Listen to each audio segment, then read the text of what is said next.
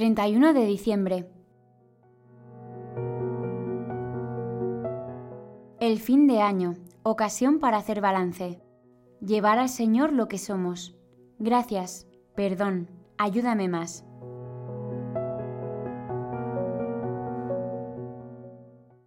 El prólogo del Evangelio de San Juan que leemos en la misa es como un resumen de la Navidad. Nos dice que mientras unas personas reciben al Hijo de Dios y se convierten en hijos adoptivos, otras le ignoran y se quedan en las tinieblas. Hoy, último día del año, queremos poner toda nuestra vida ante ese niño que nos ha nacido, nuestro Salvador. Es un buen momento para recapitular, para hacer balance y sobre todo para agradecer a Dios que ha querido estar al lado nuestro en todo momento. Cada año que pasa nos aproxima un poco más al cielo. Podemos pedir al Espíritu Santo que nos ilumine para hacer un examen de conjunto de este tiempo que se fue y que nos acerque a Dios. Hemos podido crecer, como escribe San Lucas de Jesús, en sabiduría, en edad y en gracia delante de Dios y de los hombres. Un año más en el que el Señor, en este último día, quiere decirnos a cada uno aquellas palabras que se recogen en el Evangelio de San Mateo. Muy bien, siervo bueno y fiel. Como has sido fiel en lo poco, yo te confiaré lo mucho. Entra la alegría de tu Señor. Eso nos gustaría hoy, pasar nuestros días en Belén, con Jesús, María y José, para ver nuestra vida desde Dios, entrar en sus sentimientos, en su pensamiento y en su voluntad, y así llenar nuestro corazón de un agradecimiento sin fin. Deseamos poder decir, con palabras del Evangelio de la Misa, que el Verbo se hizo carne y habitó entre nosotros, y hemos visto su gloria, gloria como el unigénito del Padre, lleno de gracia y de verdad. De su plenitud todos hemos recibido gracia por gracia. El Verbo se hizo carne y habitó entre nosotros. Queremos acercarnos al portal como lo hicieron los pastores, con el corazón rendido ante la maravilla que tenían de frente a sus ojos. Acerquémonos a Dios que se hace cercano, dice Francisco. Detengámonos a mirar el Belén. Imaginemos el nacimiento de Jesús, la luz y la paz, la pobreza absoluta y el rechazo. Entremos en la verdadera Navidad con los pastores. Llevemos a Jesús lo que somos, nuestras marginaciones, nuestras heridas no curadas, nuestros pecados. Así, en Jesús, saborearemos el verdadero espíritu de Navidad la belleza de ser amados por Dios. Con María y José quedémonos ante el pesebre, ante Jesús que nace como pan para mi vida. Contemplando su amor humilde e infinito, digámosle sencillamente gracias. Gracias porque has hecho todo esto por mí. Como los pastores, queremos llevar hoy a Belén todo lo que somos, todo lo que hemos hecho y dejado de hacer en este año que acaba.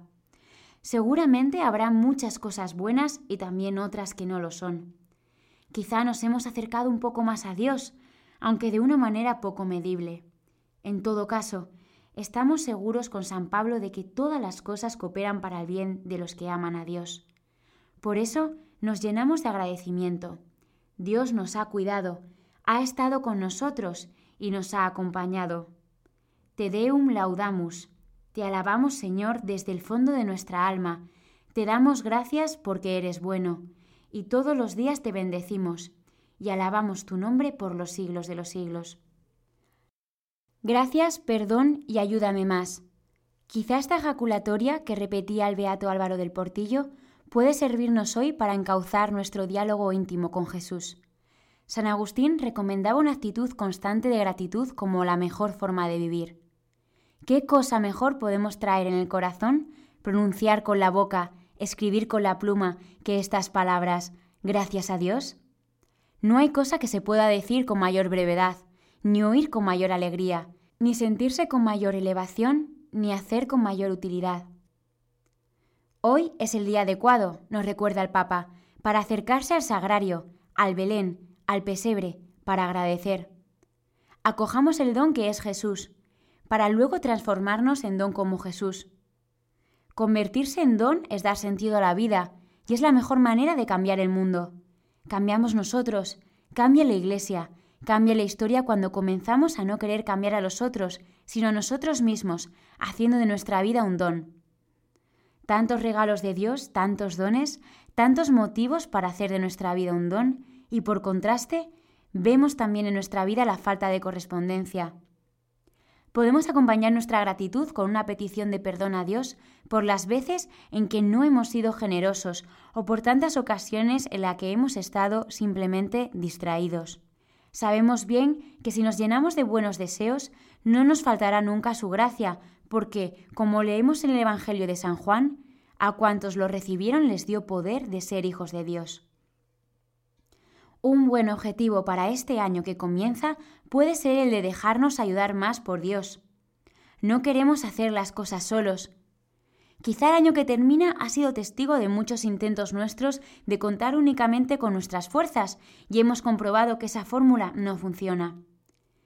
Gracias, perdón, ayúdame, escribió Francisco en la carta con motivo de la beatificación de Álvaro del Portillo.